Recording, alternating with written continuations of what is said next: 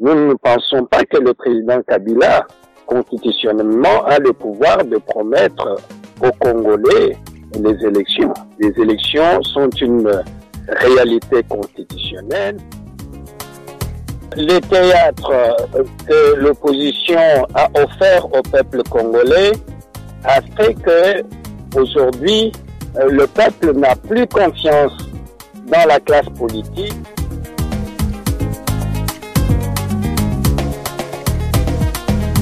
Bonjour et bienvenue à l'actualité de la semaine, notre podcast où nous analysons les gros titres de l'actualité congolaise. Il est jeudi 8 juin 2017. Je m'appelle Jason Stern, je suis le directeur du groupe d'études sur le Congo. Nous sommes un centre de recherche indépendant basé à l'Université de New York. Vous pouvez voir nos recherches sur www.gecongo.org ou sur Twitter. Et vous pouvez toujours nous écrire sur Twitter ou bien sur info.gecongo.org. Nous avons toujours envie d'entendre vos réactions et d'avoir vos suggestions pour notre podcast. Cette semaine, l'actualité congolaise a été dominée en quelque sorte par l'entretien du président Kabila avec le journal allemand Der Spiegel. Et nous allons parler de ce qu'il a dit et aussi entendre une réponse d'un membre important de la société civile, le président national de l'Azado, monsieur Jean-Claude Katende. Jean-Claude, bonjour. Bonjour. Euh, merci beaucoup d'avoir de m'avoir rejoint aujourd'hui. J'aimerais euh, aussi parler dans cet entretien avec vous sur l'état des choses au sein de l'opposition et, au sein de la société civile. Mais commençons par cette interview du président Kabila. Le samedi passé, le journal allemand Der Spiegel a publié une interview avec le président Joseph Kabila où il discutait le sujet d'un troisième mandat, ses oppositions, ses opposants plutôt, le, les préparations pour les élections et les relations entre la RDC et les pays occidentaux. Au cours de l'entretien, le président a clairement dit qu'il n'a jamais promis de la tenue des élections en 2017. Il est aussi resté ambigu par rapport à un troisième mandat ou un référendum pour changer les limites de la Constitution. Euh, on, on, on, réponse à une question concernant le changement de la Constitution. Le président a dit Je suis très clair là-dessus. Tout ce blabla sur un changement constitutionnel est un, un, un non-sens total. Mais plus tard, en réponse à une question directe par rapport à un troisième mandat, il a oscillé en disant Cela dépend de ce que on entend vraiment par un troisième mandat. Alors, Jean-Claude, qu'est-ce que vous en pensez par rapport à cet entretien? Je vous remercie pour la question il faut dire d'abord que l'entretien du président Kabila dans cette interview a apporté plus de confusion à la situation politique à République démocratique du Congo alors qu'il devrait apporter des solutions. En ce qui concerne euh, la question liée à la promesse des élections, nous ne pensons pas que le président Kabila, constitutionnellement, a le pouvoir de promettre aux Congolais les élections. Les élections sont une réalité constitutionnelle. Le président Kabila n'a pas voulu les organiser ensemble avec la CENI en 2016. L'accord qui a été conclu à la fin de l'année dernière le met dans une obligation de pouvoir favoriser l'organisation de ces élections par la CENI. Il faut rappeler aussi que le, le président de la République a, a, tout fait pour que cet accord ne soit pas appliqué euh, de la manière convenue par les délégués euh, à, à, à l'accord, euh, euh disons, euh, au dialogue euh, conduit par, par la CENCO. Donc, par rapport à cette question, nous, nous n'entendons aucune promesse du président Kabila. Le président Kabila, est à la fin, a déjà dépassé son deuxième mandat, largement d'ailleurs. Nous sommes pendant la transition il doit favoriser les élections. Il n'a pas à promettre quoi que ce soit. Mais cela veut dire aussi que le président Kabila remet en cause le mandat qu'il avait donné aux membres de son parti ou de sa coalition qui étaient participants à ces dialogues et qui ont convenu avec les autres Congolais que les élections puissent avoir lieu avant euh, avant la fin de l'année 2016. Donc nous ne comprenons pas pourquoi le président a dit ça. Quant à ce qui concerne les référendums, nous pensons que le président est resté aussi dans une large confusion. Mais nous, nous savons aujourd'hui que le président Kabila a besoin ou veut rester à la tête du pays. Et ce qu'il a dit n'est pas conforme à ce que nous entendons. Au courant de la semaine dernière, un membre important de son parti politique, le secrétaire général en la personne de M. Mova, a dit qu'à 45 ans, le président de la République n'est pas prêt à prendre la retraite. Le peuple a encore besoin de lui. Et donc, si le peuple a besoin de lui et que la constitution actuelle ne lui donne pas la possibilité de rester au pouvoir, la voie qui est ouverte pour eux, c'est de passer par le référendum. Mais ce référendum va se réaliser comment? Parce que la question liée au mandat, à la durée du mandat et au nombre de mandats du président de la République est une question conformément à l'article 220 de la Constitution actuelle ne peut pas faire l'objet euh, d'une révision. Donc, ils vont balayer la Constitution actuelle, ce qui va constituer un coup d'État constitutionnel et présenter une nouvelle Constitution. Et là, nous ne comprenons pas pourquoi le président est en contradiction avec les autres. En ce qui concerne le troisième mandat, nous savons que le président de la République est en train de tout faire avec sa majorité pour obtenir la possibilité de remettre tous les compteurs à zéro et de se représenter. Aujourd'hui, les membres de la majorité qui nous disaient à l'époque que c'était tout simplement des procès d'intention euh, exposent la question de manière ouverte. Est-ce qu'il n'a pas raison, par contre, quand il dit euh, qu'il ne veut pas avoir n'importe quelles élections, mais il veut avoir des élections parfaites? Euh, Donc, euh, est-ce qu'il ne faut pas prendre le temps C'était en réponse par rapport à la question est-ce que les élections vont se tenir euh, avant la fin de 2017, comme prévu par l'accord de Saint-Sylvestre? Et là, il a, il a tergiversé, il n'a pas donné une, une, réponse claire, mais il a dit qu'il faut du temps pour préparer des bonnes élections, que l'enrôlement des électeurs est en cours est-ce qu'il ne faut pas laisser le temps pour, euh, pour la préparation des élections? Il faut dire d'abord que pour le premier mandat du président Kabila, qu'il avait gagné, les élections n'étaient pas parfaites. Mais il a quand même accepté que dans ces conditions-là, qu'il soit accepté comme président de la République. Euh, le deuxième mandat en 2011, les élections étaient une véritable catastrophe. Si le président avait un esprit d'un démocrate, il aurait pu dire il y a eu des fraudes massives. Tout ce que je demande, c'est qu'on annule cette élection parce qu'elle n'est pas parfaite et qu'on recommence. Il a quand même accepté d'être, euh, n'est-ce pas, euh, consacré comme président de la République dans ces conditions-là. Et maintenant, quand il est à la fin de ses mandats et nous sommes pendant la transition, il parle des élections parfaites. Je pense que dans le contexte actuel de la République démocratique du Congo, les élections parfaites ne sont pas possibles. Ne sont pas possibles. Ce que nous voulons, c'est de réduire de plus en plus les risques d'implosion par la voie électorale. Et donc, il faut que les efforts soient fournis pour que les choses soient bien faites, pour que nous puissions en arriver à des élections parfaites, surtout des élections qui conduisent vers la paix.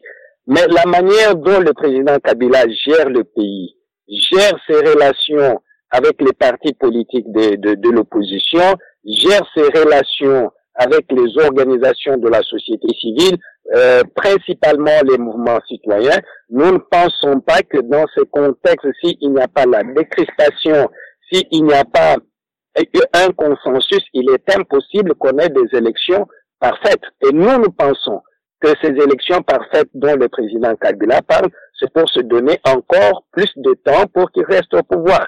Et il n'y a personne au Congo aujourd'hui qui insiste sur le respect par la, la, la CENI de l'engagement qu'elle a pris pour qu'au 31 juillet, que le fichier électoral soit produit, soit euh, mis à la disposition du peuple congolais. Tout est organisé dans le sens de tirer les choses en longueur et nous pensons qu'à un moment donné, le peuple ne l'acceptera pas parce que aujourd'hui, quand vous faites le tour de la République démocratique du Congo, les aspirations du peuple congolais, c'est l'alternance, c'est que les élections soient organisées, qu'il y ait alternance et que le président Kabila cède le pouvoir à un autre Congolais, une autre Congolaise qui va être élu par le peuple. Donc, nous nous estimons pour notre part que le président de la République ne dit pas exactement ce qu'il euh, entend faire ou ce qu'il veut, euh, ce qu'il veut faire. Et là, nous, nous prenons nos précautions pour que le président Kabila ne reste plus au pouvoir après le, le mois de décembre de cette année. Je vais revenir à ces précautions, mais d'abord, j'aimerais vous poser la question par rapport au dilemme qui se pose pour les mouvements citoyens, pour la société civile, parce que vous avez parlé du glissement euh, entamé par le président Kabila. Euh, Est-ce que maintenant, pour vous, il faut rentrer dans les nouvelles négociations entre le rassemblement de l'opposition euh, euh, et le gouvernement? Vous-même, vous avez dit que le président n'a pas respecté l'accord de Saint-Sylvestre. Ils ont euh, imposé ou ils ont choisi un premier ministre qui n'était pas, qui ne faisait pas consensus au sein de l'opposition. Est-ce qu'il faut maintenant rentrer en négociation avec euh, Félix Tshisekedi, l'UDPS, le G7 et les autres opposants qui sont restés en dehors de ce compromis, euh, ce qui pourrait, encore une fois, tirer les choses en longueur ou est-ce qu'il faut privilégier maintenant les élections, oublier les négociations euh, pour faire en sorte que les élections puissent avoir lieu le plus tôt possible? Est-ce qu'il ne se pose pas un dilemme de ce point de vue-là? Non, je, je, ne pense pas.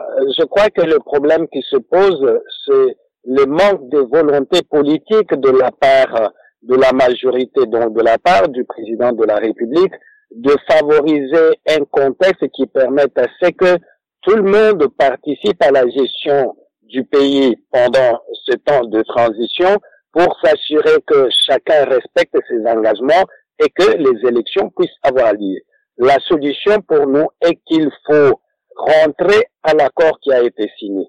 Et vous savez que moi, par exemple, et notre organisation, nous avions refusé de participer au premier dialogue.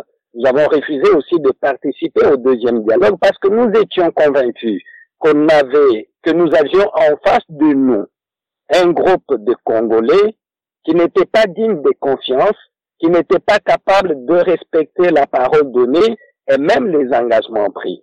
Et nous avons tiré l'exemple de concertation de 2013 où plusieurs résolutions ont été prises et le président de la République avait pris l'engagement d'appliquer la moitié ou une grande partie de ces résolutions qui étaient considérées comme prioritaires par les participants aux concertations, mais fort malheureusement, la seule résolution que le président de la République avait exécutée, c'était de mettre en place un nouveau gouvernement et le but essentiel était de débaucher principalement les membres du parti politique de Jean-Pierre Bemba, le MLC.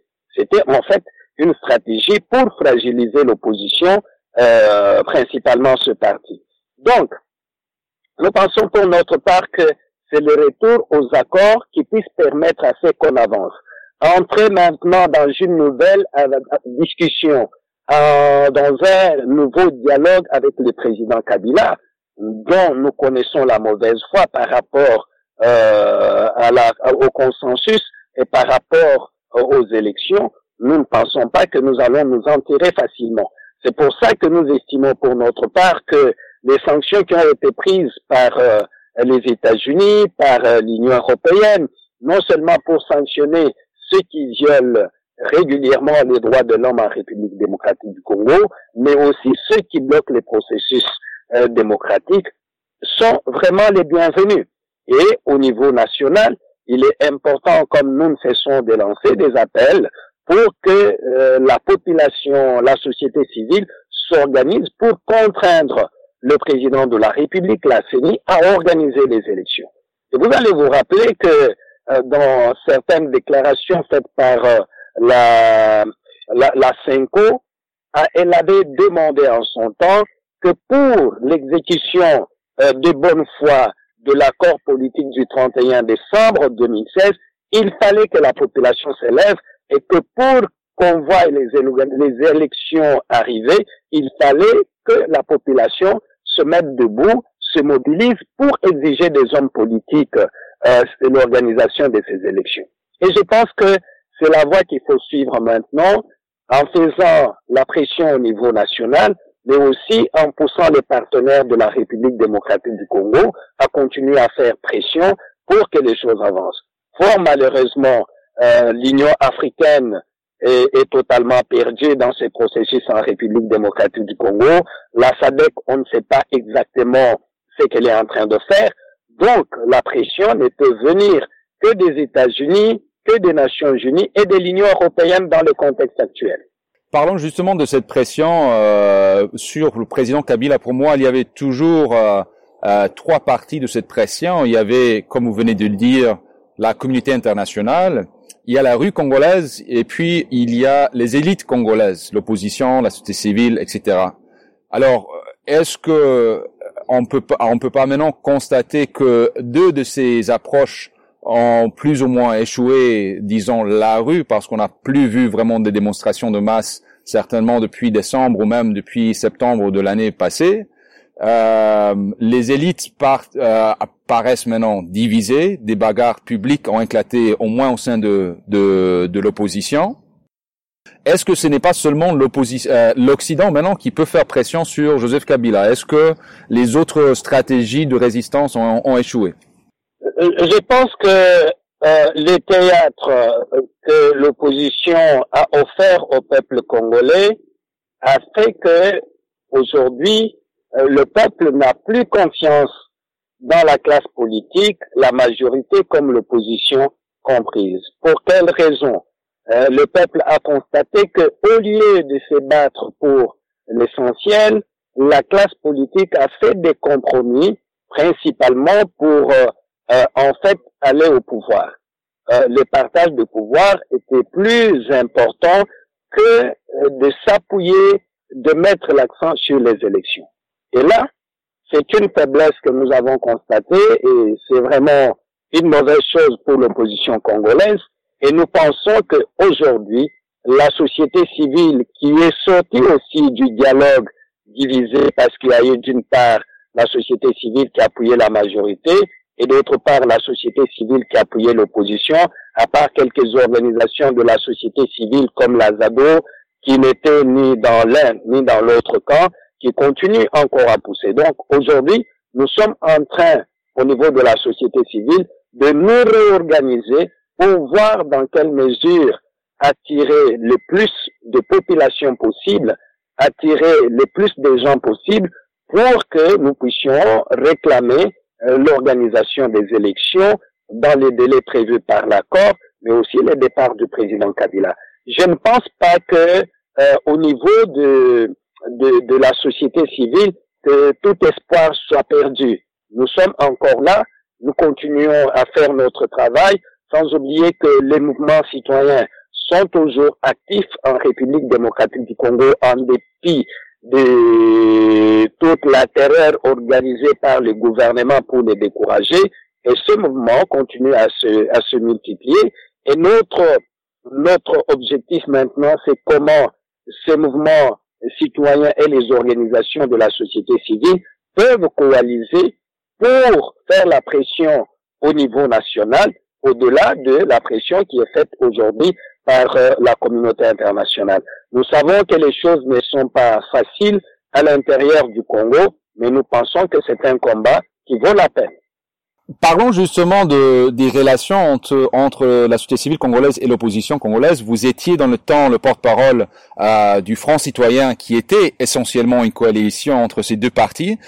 Est-ce que euh, c'était une mauvaise choix, vous pensez, de nouer une alliance au, entre les mouvements comme ou les organisations comme l'Azado et les politiciens congolais comme Moïse Katumbi et Kyungu Wakumwanza, qui sont des leaders congolais qui, euh, quand ils étaient au pouvoir, avaient été farouchement critiqués euh, par, par certaines organisations de la société civile, y inclut l'Azado. Non, je ne pense pas, quand je regarde aujourd'hui avec recul, je ne pense pas que l'option prise par les organisations de la société civile de travailler avec les partis politiques de l'opposition soit une mauvaise option. Au départ, nous étions conscients que les Congolais, les politiciens congolais ne pouvaient pas euh, tenir dans une telle euh, alliance. Et c'est pour ça que nous avions fait tout pour obtenir deux choses. La première, c'était de circonscrire de manière précise la mission du Front citoyen 2016. Nous étions tous d'accord qu'il fallait militer pour le respect de la Constitution, euh, militer pour euh, l'alternance euh, politique. Ça, c'était la première chose. Donc, ça, c'était nos objectifs, nos missions bien précises. La deuxième chose que nous avons tenu à obtenir, c'était que la direction du Front citoyen ne soit pas confiée aux partis politiques de l'opposition, mais à la société civile. Nous avons obtenu. Mais à un moment donné, euh, les politiciens congolais, nous avions senti que l'opposition voulait contrôler les fonds citoyens 2016. Nous avons eu des appels de certaines personnalités qui demandaient qu'on approuve la candidature de telle ou telle autre personne. Et nous, nous avions dit que le Front citoyen n'était pas une machine de campagne des uns contre les autres pour, euh, pour soutenir tel ou tel autre candidat. Quand ils ont senti que moi-même et monsieur Floribert Anzoulouni, nous n'étions pas ouverts à ce genre euh, d'appui euh, directement, les gens ont commencé à décrier le Front citoyen, qui pourtant était une bonne initiative. Mais il faut louer le fait que nous sommes, en tant qu'organisation de la société civile, restés indépendants. Nous n'avons jamais pris position pour tel candidat ou pour tel autre. Nous sommes restés sur nos objectifs. Et quand les partis politiques de l'opposition ont trouvé qu'ils ne pouvaient pas trouver des comptes dans, au sein du Front citoyen, ils se sont décidés euh, de faire autre chose, notamment d'aller euh, mettre en place le rassemblement euh, des forces politiques et sociales acquises au changement.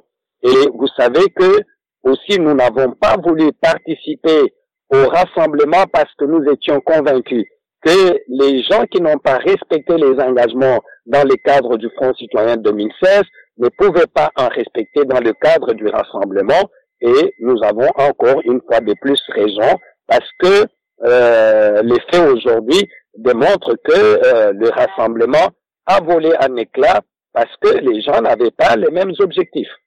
Quels, quels sont maintenant les, les véhicules qu'il faut utiliser maintenant pour aller en avant? Quelle est la stratégie de la société civile? Euh, Est-ce que vous allez créer une nouvelle coalition euh, un nouvel, nouveau mouvement. Nous voyons que Filimbi existe toujours, que la lucha existe toujours, mais on a l'impression que ce sont plutôt les initiatives euh, euh, qui sont pas cohérentes. Il n'y a pas une unité aussi au sein de la société civile et les mouvements citoyens. Non, il faut il faut dire que les mouvements citoyens sont proches à certaines organisations de la société civile, dont notamment la ZADO, la CAGE, et nous, aujourd'hui, nous pensons que si nous ne pouvons pas mettre en place une plateforme euh, du genre euh, euh Front citoyen 2016, nous pouvons au moins nous mettre d'accord sur un agenda commun, déterminer un certain nombre d'actions qui peuvent être inscrites sur un agenda commun et que nous pouvons euh, conduire ensemble pour obtenir en fait les changements que nous tous nous souhaitons. C'est sur cette question d'agenda commun que nous voulons travailler. La deuxième chose que nous voulons travailler, il faut qu'on arrive au point où les mouvements citoyens, que nous ne voulons pas euh, qu'ils puissent euh, aller dans les sens des organisations de la société civile que nous nous représentons, puissent avoir, par exemple, un congrès où ils discutent des valeurs communes au mouvement citoyen et qui puissent permettre d'un cadre aussi pour former ces mouvements citoyens, pour les préparer, parce que la plupart d'entre eux n'étaient pas préparés, notamment à la réaction du gouvernement qui en a arrêté, qui a arrêté plusieurs membres de ces mouvements citoyens.